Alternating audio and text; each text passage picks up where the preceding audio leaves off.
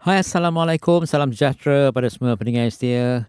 Apa khabar anda semua di Kansai? Ramai ucapkan terima kasih bersama Rahman dalam rancangan Hot Love Station FM Kokoro 76.5. Ya rakan-rakan hari ini 29 Oktober menunjukkan hari akhir rancangan dalam bulan ini. Dan kita gembira kita berada di bulan yang mulia 3 Rabiul Akhir 1444 Hijrah. Marilah kita bersama menceriakan rancangan From Overseas Malaysia khasnya pada rakyat Malaysia yang tinggal di Kansai dan juga rakan-rakan Jepun yang suka dan meminati lagu-lagu negara kita Malaysia. Sabat selamat ucapkan kepada semua dan selamat hari jadi pada semua pendengar yang setia. Dan to all our great listener, happy birthday to all of you who celebrate your birthday. Always be happy. May God bless you all with long life, healthy, and always be happy to whatever you do and don't forget to keep smile.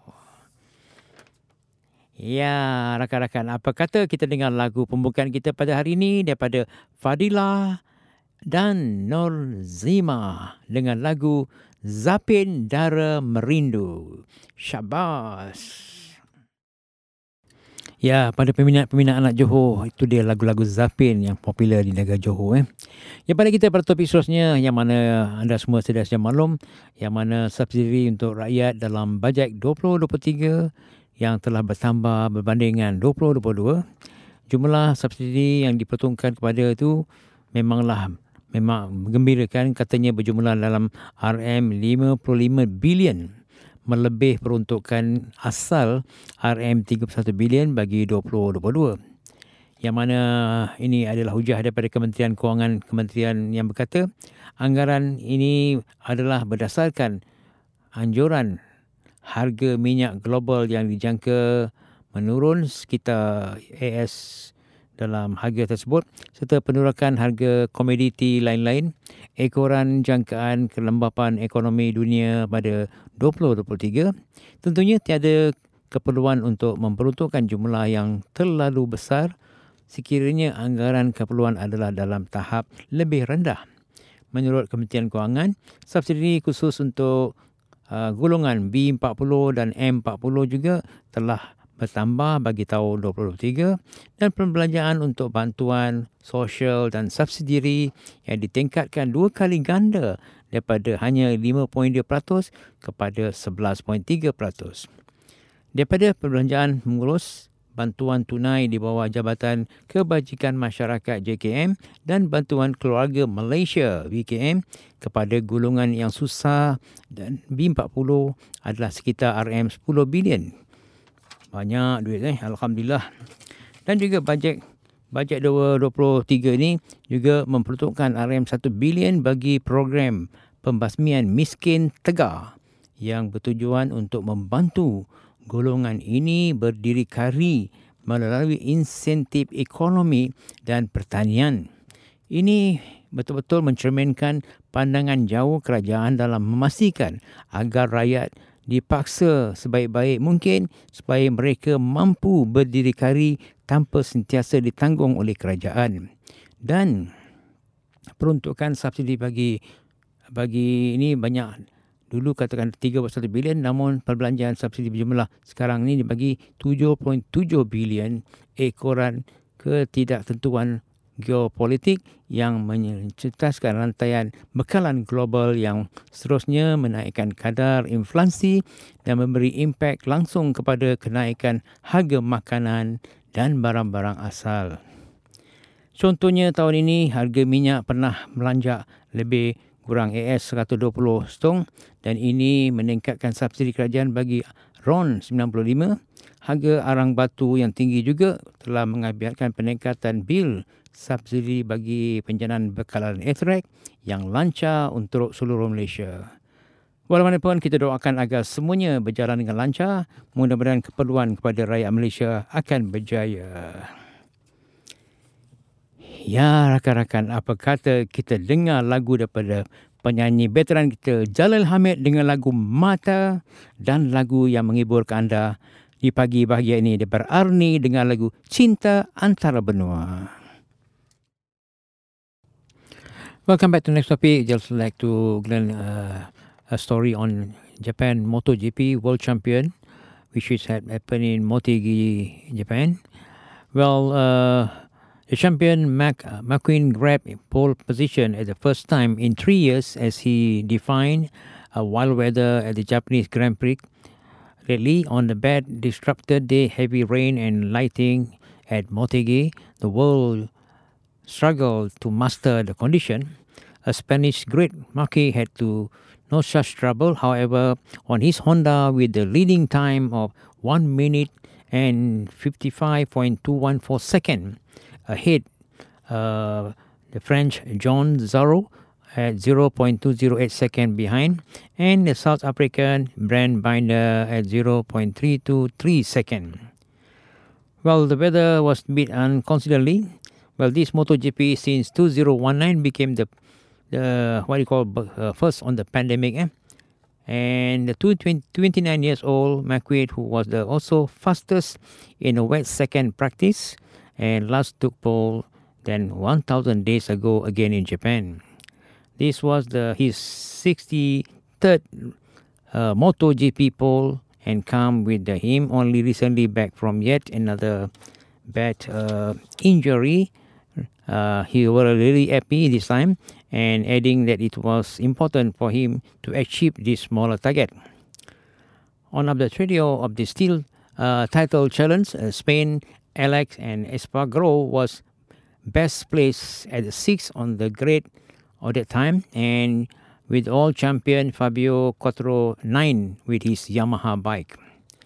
Well, this there are just 17 points separating the top three in the title, but period of this all momentum had been with the it- Italian. Uh, also, mathematically, still, but still start the race way down the grade after crashing the Ducati qualifying deal, a potential Blois remote champion, and couldn't get the hope that. Well, bike race is really interesting. It's quite wild to see. And at the same time, uh, in Malaysia, also having the motorbike race uh, sponsored by Petronas is from 21st uh, this week on the 21st uh, on the last week 21st and 22nd and 23rd uh, on October last month. So since uh, two years we don't have anything, everything has come back now. But the on motor car race is not we don't have yet only bike race. Well, also MotoGP, also Japan Australian Jack Miller powered the empty victory of the MotoGP and the Japanese MotoGP since that place. And all the rider was great. And all champion and current leader to all with the sponsor by Yamaha, Ducati and all the bike. And for the the cheap river, Franco Bangala had a nightmare crashing on the last lap attempting to overtake the Frenchman. Well, really, uh, seriously, the MotoGP really fantastic. Eh? Well, hopefully one day we could go to see in Japan the MotoGP to enjoy the real bike race in Japan. Well, well, let's enjoy next song from Nora and song title called You Can Run Away and by Amy Suatu Masa. I wonder, I, while I was young, I was riding a bike too, but now I'm so worried, so only driving a car. well, let's enjoy. Ya, pendengar saya balik kita pada topik entertainment hari ini. Nak cerita kisah klip video terbaru Joe Fiozo diterapkan di website yang mana single baru yang mana berjudul Satu Malam di Temasek yang mendapat pengiktirafan kehormat atau honorable mention bagi kategori video music hip hop terbaik pada International Music Video Award IMVA di Hungary. Penerbit eksekutif video music itu Edwin Raj berkata pengiktirafan ini dianggap sangat berharga bagi syarikat yang menerbitkan produk muzik termasuk konsep hip hop. Kami sangat gembira dengan ang- anggaran khas apabila SMDT meraihkan keiktirafan bagi kategori video muzik hip hop yang terbaik. Berkongsi pengalaman penghasilan video tersebut, uh, banyak cabaran terpaksa dihadapi oleh pasukan produksi. Idea defense sebagai pengarah sangatlah berbeza. dan juga penerbit sesuatu yang belum pernah dibuat orang, pasti ada cabaran. Apa yang penting bagaimana kita mengatasinya dan nasib baik kami mampu melaluinya. Kita mesti cuba suatu sekali kami hantar video dengan pemikiran belum cuba, belum tahu, kami sedia hadapi apa saja tetapi sudah tentu simpanan harapan untuk menang. Di mana artis dan pasukan menjayakan video muzik satu malam di Temasek itu, percaya faktor kemenangan klip video itu adalah perbezaan yang ditampilkan serta keberanian melakukan sesuatu di luar ruangan yang selesa. Kami gali sebuah kubur dan Joe menyanyi dalam kubur itu. Ia menang gila. Ini juga lebih artistik dan perasaan yang disampaikan sangat subjektif. Dan kami nampak banyak komen penonton dengan interpretasi masing-masing dan ini yang membuatkan ia menarik katanya. Wow, syabash, syabash. Edwin berkata pencapaian pada Ibu Abagi dianggap satu peringatan mengenai apa yang diusahakan mereka selama ini. Untuk mencipta dan membuat perkara yang berbeza berbanding kebanyak orang, pihak penerbit berharap mereka bangga dengan anugerah dan akan terus menghasilkan karya yang hebat. Ini satu penghargaan dapat bekerjasama dengan anda pada masa itu.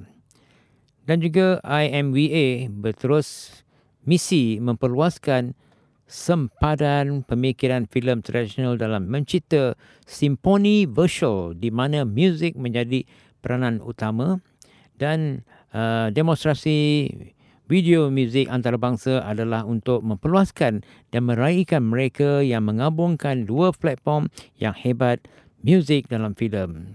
Lebih 35 kali ini termasuklah atas kepastian individu bertanding pada masa itu dan syabas kita ucapkan pada mereka semua dan taknia. Ya rakan-rakan apa kata apa kata kita dengar lagu Joe Filozo Fit Sonowan dengan lagu Satu Malam di Temasek. Ya pendengar setia lagu yang baru kita putarkan tadi adalah daripada lagu daripada Joe Fizo Fit Sonowan dengan lagu Apa Khabar. Diharap lagu-lagu itu telah menghiburkan anda semua. Dan balik kita pada topik seterusnya. Uh, I would like to share with you the next topic uh, regarding our new highway in Malaysia. They're opening soon. That the Damansara Shah Alam Elevated Expressway, they call it Dash DASH. This is over 20.1 kilometer from Puncak Perdana to Penchala, uh, Penchala heading to the federal capital is expected to be open in the public soon.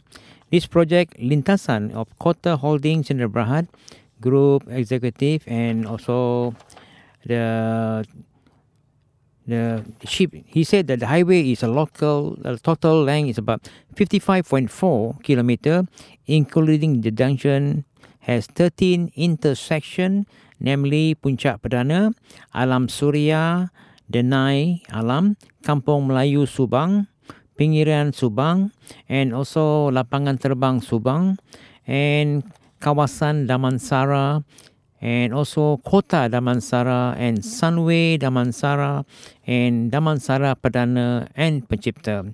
Well, this highway uh, will really totally make a traffic target.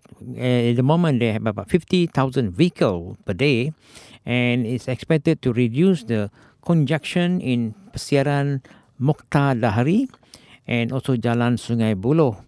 So this will solve the traffic problem and the personal in new development areas such as Kawasan Damansara, Elminia and also along Shah Alam to Damansara where the media probably uh, today.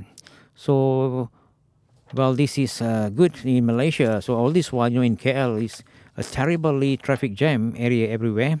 So with this highway done by Dash uh, as a route network known as a spaghetti link, which is formed when the ram is built in a teller involving exciting highway, namely LDP and Penchala link, sprint with Pencipta intersection.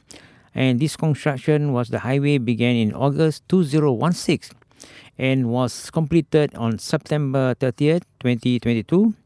While the construction started uh, will be on December 25th, uh, and uh, all the construction 25th, uh, 20, uh, 2014, and also on and, and the plus continue will be occupied with 37 closed circuit and camera CCTV and 18 emergency telephone for the vehicle and 30 vehicle incident detection for system of VDS and also 10 variable messages signed along the alignment and as well as 2441 lighting emitting on the lead street light. So all this while the highway was not, not much light. So this this new highway are fully with the light and everything. Well, that's good news about Malaysia. So hopefully everything will goes well, and I hope uh, for those of you who go to KL will enjoy the highway nicely. Well, enjoy next song from Fauzian Fauzia Idris with a song title called Joget Jangan Mengenang. Ya pendengar setia ucapkan terima kasih kepada anda semua yang telah bersama Rahman hingga rancangan pada hari ini. Ya rakan-rakan jangan lupa menghantar mesej pada kami melalui cocolo.jp dan sentiasa dengan share radio Anytime Free radiko.jp r-a-d-i-k-o.jp Jadi anda boleh dengar siaran ni tak payahlah bangun pagi. Boleh boleh masukkan loadkan radiko punya uh, apply dan anda boleh mendengar bila-bila masa anda eh. Ya rakan-rakan diharap anda sentiasa sihat walafiat cuaca nampak mula sejuk sikit. Jadi sentiasalah menjaga kesihatan anda. Kalau pergi mana-mana tu janganlah macam summer style. Ini dah masuk nak masuk winter eh. So be careful of your health and always proper clothes wherever you go and always make schedule to go anywhere. And you plan for holiday, please make early booking because I think by now it's coming to November and December. Everywhere is crowded with all the tourists and local people. So hopefully you all enjoy and hopefully see you next week.